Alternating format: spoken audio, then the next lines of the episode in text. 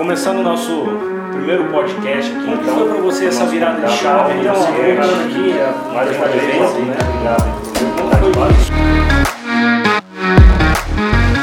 Começando o nosso primeiro podcast aqui, então, com o nosso convidado Aldo Maquete.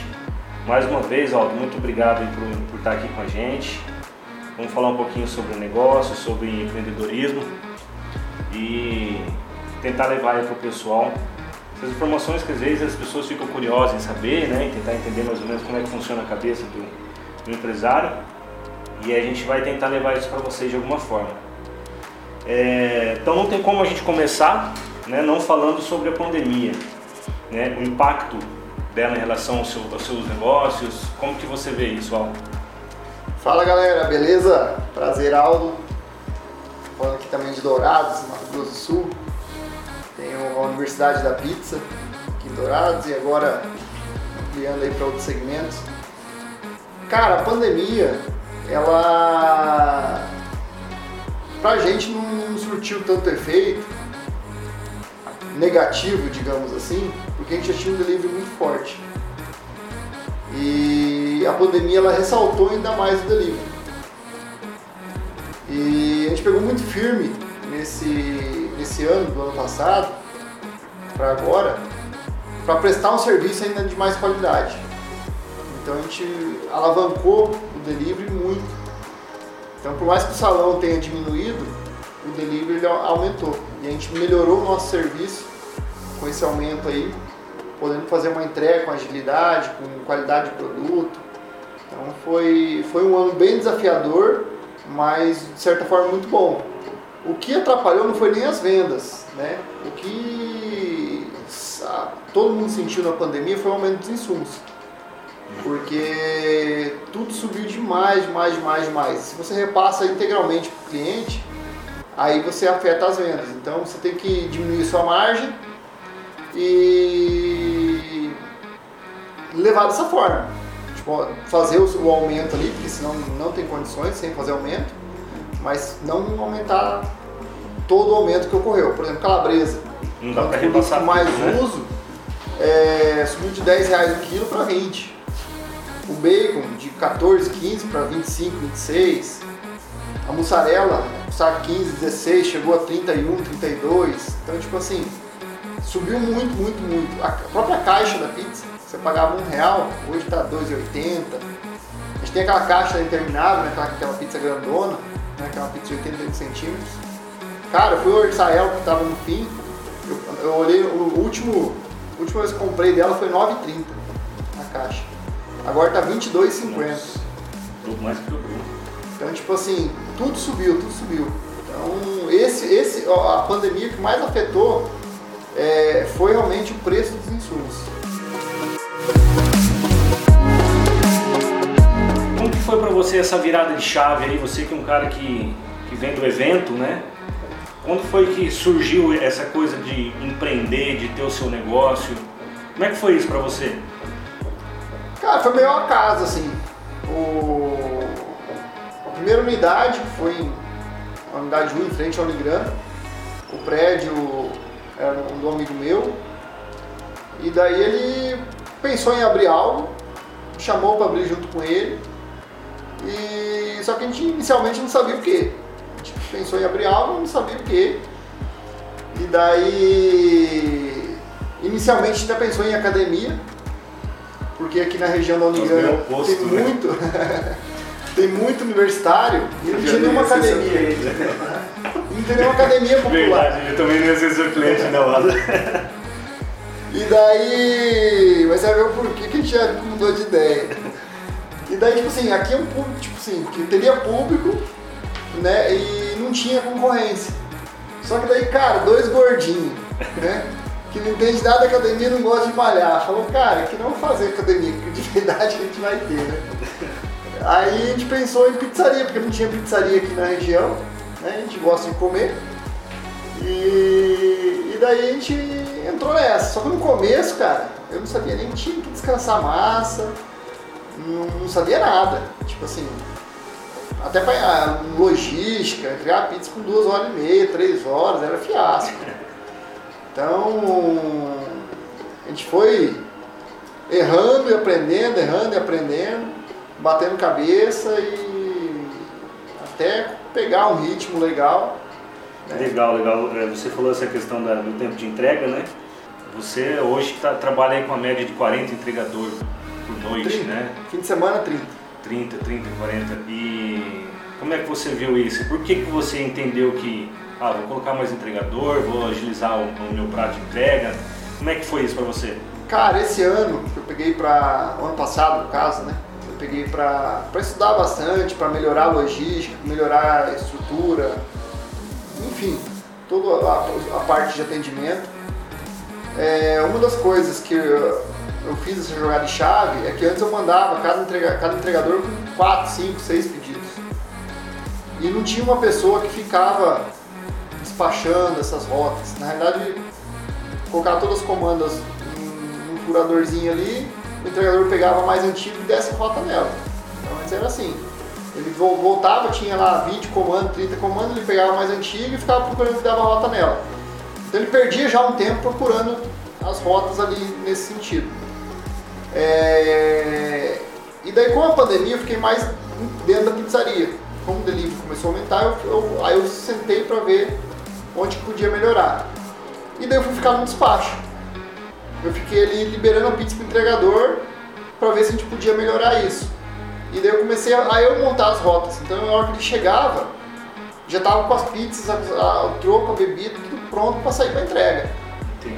E, e daí, a, através de um, um, mentor ali que virou, virou amigo nosso, Rafael Silva, ele, ele falou muito de, de sair com duas entregas, uma, duas entregas por, por, por entregador.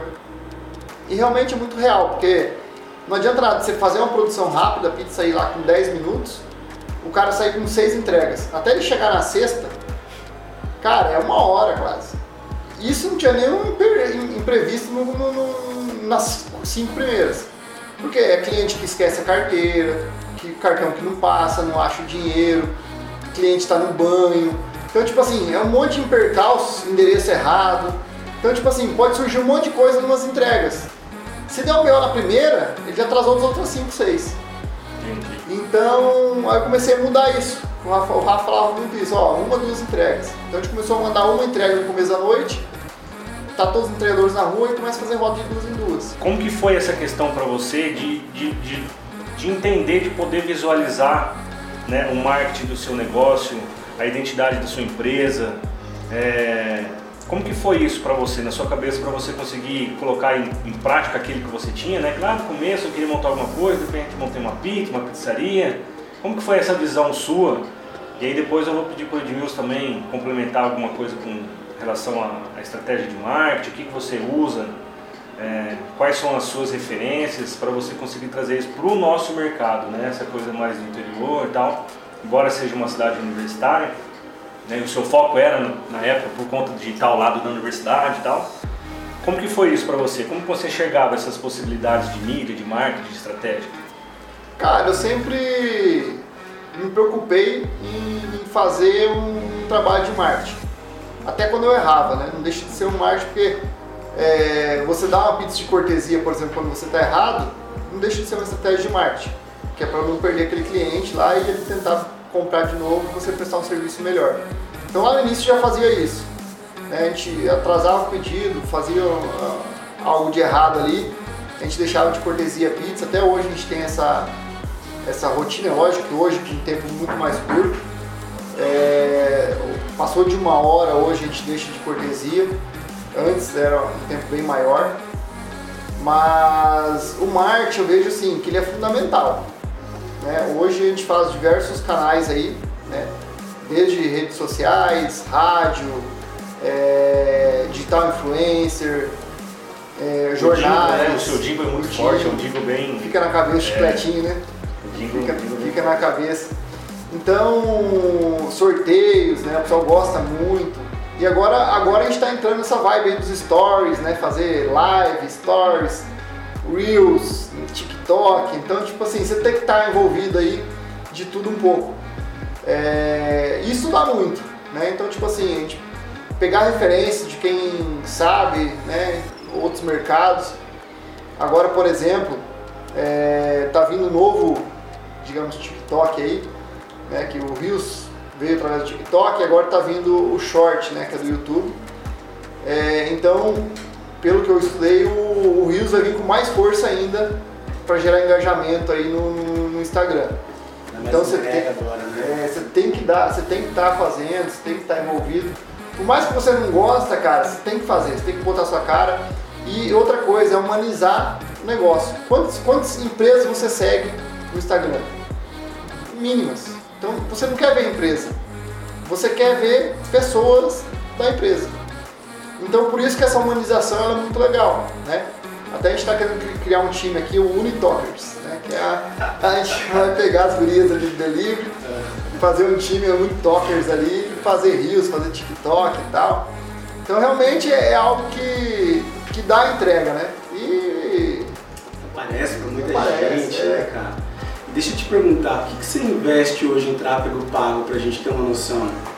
É, a gente tem uma empresa que faz tráfego pago, né? a gente paga um, um valor para ela. E de investimento para mim, pra, diretamente para Instagram, Facebook, essas coisas assim, cerca de R$ 2.000, 2.500 reais por mês. Por mês, né? É. Você consegue calcular o, o ROAS disso, o ROI, quanto você gasta de investimento em marketing versus o que você vende?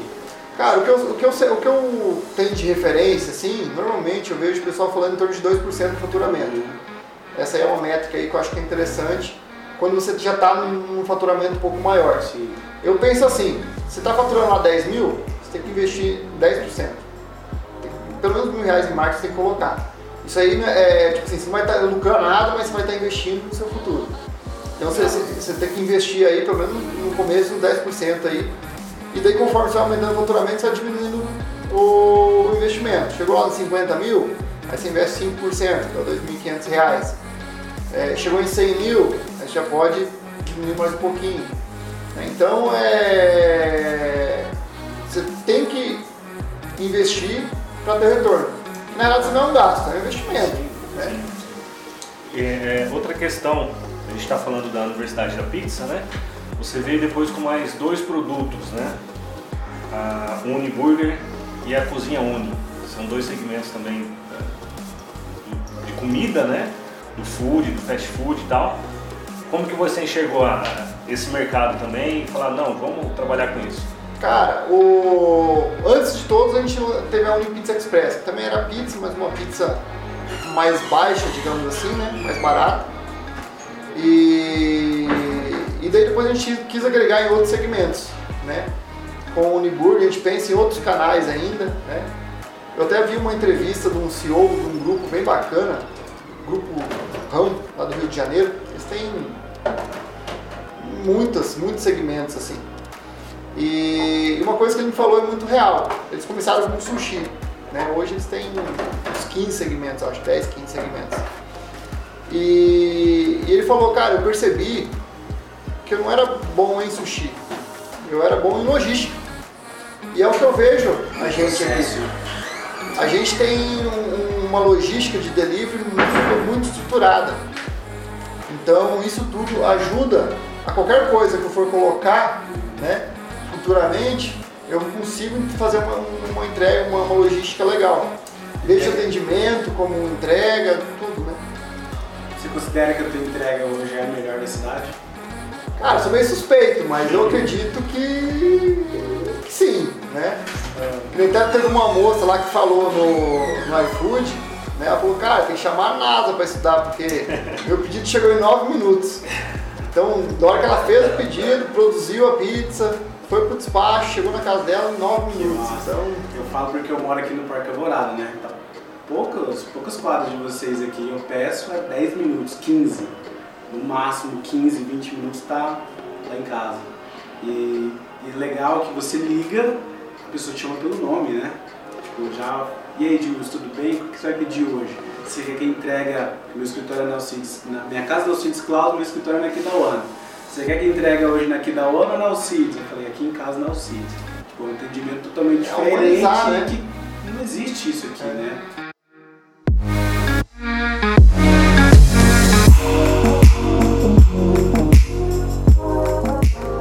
Voltando aqui, a Universidade da Pizza aí tá com oito anos, quase, quase batendo aí a casa dos 10 anos, né? Vai chegar lá. Qual que é a responsabilidade de ser uma das pizzarias que mais vende no Brasil? Pois é, cara, isso é uma coisa que impactou bastante, né? Que, participando de algumas rodas de empresários a nível nacional aí, até alguns caras fazem acontecer e realmente virar referência, isso é muito gratificante, esse reconhecimento. E o que mais impressiona essa galera aí é pelo tamanho da cidade de Dourados.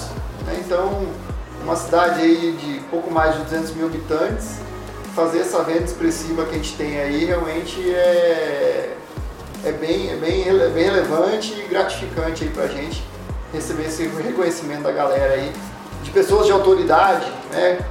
Tem um carinho enorme como o Marcelo Marani, do Portal do Restaurante, o Rafael Silva, do Canto Delivery, então tipo assim, é, o próprio Eric Momo, da 1900, lá de São Paulo, um cara que ele vende até mais pizza do que eu, só que ele tem sete unidades, ele está numa capital como São Paulo, então tipo assim, é, esse reconhecimento é muito legal. Falando ainda sobre responsabilidade, né? É, você trouxe ideias, né, inovação tal. Você trouxe a, a maior pizza do Brasil, né? Como que você enxergou isso? Por que, que você falou, ah, legal, vou fazer uma pizza de quase um metro aí? Como é que foi isso para você? Cara, eu sempre gosto de fazer coisa diferente, né? Então, tipo assim, eu acho que isso já vem do negócio do marketing. Você fazer algo diferente, ele gera marketing é, orgânico, digamos assim, né? E quando a gente foi abrir, a gente não queria ser só mais uma, até porque a gente não tinha conhecimento nenhum. Né? Então, não tinha know-how, não, não tinha expertise a gente queria fazer algo diferente. E daí numa das viagens que a gente fez para os Estados Unidos, eu e meu sócio, antes mesmo de abrir pizzaria, a gente viu lá umas pizzas gigantes. Né? A gente não sabia exatamente o tamanho, sabia que era mais ou menos um tamanho grande ali. E lá é engraçado que eles cortam em oito. Quantos quilos tem uma pizza dessa? Depende muito do sabor, mas vamos colocar aí mais ou menos de 4 a 8 quilos mais ou menos aí uma pizza interminável. Come quantas pessoas? De 15 a 18 pessoas em média. O recorde é em 4. E aí nesses oito anos você já pensou em, em, criar alguma coisa, em criar algum tipo de produto para a internet, de passar esse seu conhecimento para frente? Cara, surgiu umas ideias, né? Inclusive a gente está com, com uma ideia nisso junto com o Rafael que vai vir para cá, é, de lançar um curso meu junto com talvez outro empresário de Dourados, mas está no protótipo. Tá, tá, tá, nas ideias, tá nas ideias. Vamos ver se surge aí. Na verdade, eu, a vinda do Rafa aqui pra cá, além de fazer essa cobertura que a gente vai fazer dessa ação para tentar passar aí dos 5 mil pedidos num dia, é, ele vai vir fazer um documentário da pizzaria, né, que ele vai fazer um, um documentário nacional de delivery, o Rafa. E daí ele vai pegar seis empresas do Brasil para fazer esse documentário, e uma delas é a universidade. Legal, e daí, além disso, a gente vai trocar ideias para fazer algum lançamento de curso meu, uma coisa assim. E esse Aldo de hoje, o que, que ele falaria para o Aldo de 8 anos atrás? Estava começando, que não tinha ideia do que fazer, mas queria ter algum tipo de negócio? Cara, não sei assim o que eu falaria, mas né, o que eu falo é não para o Aldo de lá atrás, mas para quem tem medo de empreender. Se você não ousar, você não cresce. Aquela velha tipo história, assim, vem comigo que no caminho eu te explico, né? É, então você não tem que estar pronto para fazer. Você vai moldando conforme você vai fazendo. Então acho que isso, isso que, conta muito. Paulo, fala pra gente aí, você já pensou alguma vez em montar uma franquia da universidade, expandir esse negócio pro Brasil inteiro, que deu super certo aqui no, no MS em Dourados? colocar isso em várias outras regiões do Brasil? O que, que você pensa? A gente tem projetos ali, né? inclusive tem um amigo meu, não como franquia, mas como licenciamento, acho que fala, alguma coisa nesse sentido, que é você ceder a marca, a pessoa poder utilizar e passar o know-how, né? Tem um amigo, um amigo meu lá em Cascavel, no Paraná, que tem uma espetaria e ele queria trabalhar junto na mesma cozinha fazer a Universidade da Pizza, trabalhar em conjunto aí. Como, como eu estou fazendo aqui com vários nichos, ele também trabalhar lá dessa forma. E também já estou em processo, né? Tem uma empresa que está que gostou do, do nosso, do nosso logístico, nosso nome, nosso know-how e está no processo de franquia. Está bem no começo ainda, se está no meio do ano a gente consiga formatar tudo. E o que eu digo assim, é, o processo de franquia ele não é bom só para quem quer franquear. Ele, ele é bom porque você alinha muitos processos internos. Então você arruma a sua casa, mesmo que você não queira franquear, é legal, porque você deixa o negócio mais redondo. Você é, formata as ideias, fica um processo você é obrigado mais. a entregar um negócio de dentro para fora. É, né? você tem que entregar o processo redondinho. Quase nenhuma empresa está redondo. Então você se obriga, de certa forma, a arredondar e ajustar o que está falho. E isso é, vai te alavancar ainda mais. Então, mesmo que a pessoa não vá franquear, é interessante é, participar dos processos desse e, e alinhar, né? estudar. Tem muita gente que tem restaurante, por exemplo, não sabe o que é CMV, não sabe os custos fixos, custos variáveis. É, ele, ele, ah, porque eu gasto 10 reais para fazer meu produto aqui, posso vender assim, a 15, vender 5 reais. Tem assim, né? Você tem, tem vários custos em cima de um, de, um, de um produto que não é só o insumo em si. Você tem que colocar aluguel, energia, colaborador. Então, tipo assim, tem diversas coisas que você tem que colocar aí. E o lucro, na realidade, em termos médios aí, numa empresa de 8 a 14%. Então, tipo assim, só acho que está ganhando um monte lá, na realidade você ganha uma fatia bem pequena lá. Um hambúrguer, por exemplo, que você vende lá 15 reais, você está ganhando lá 1,50.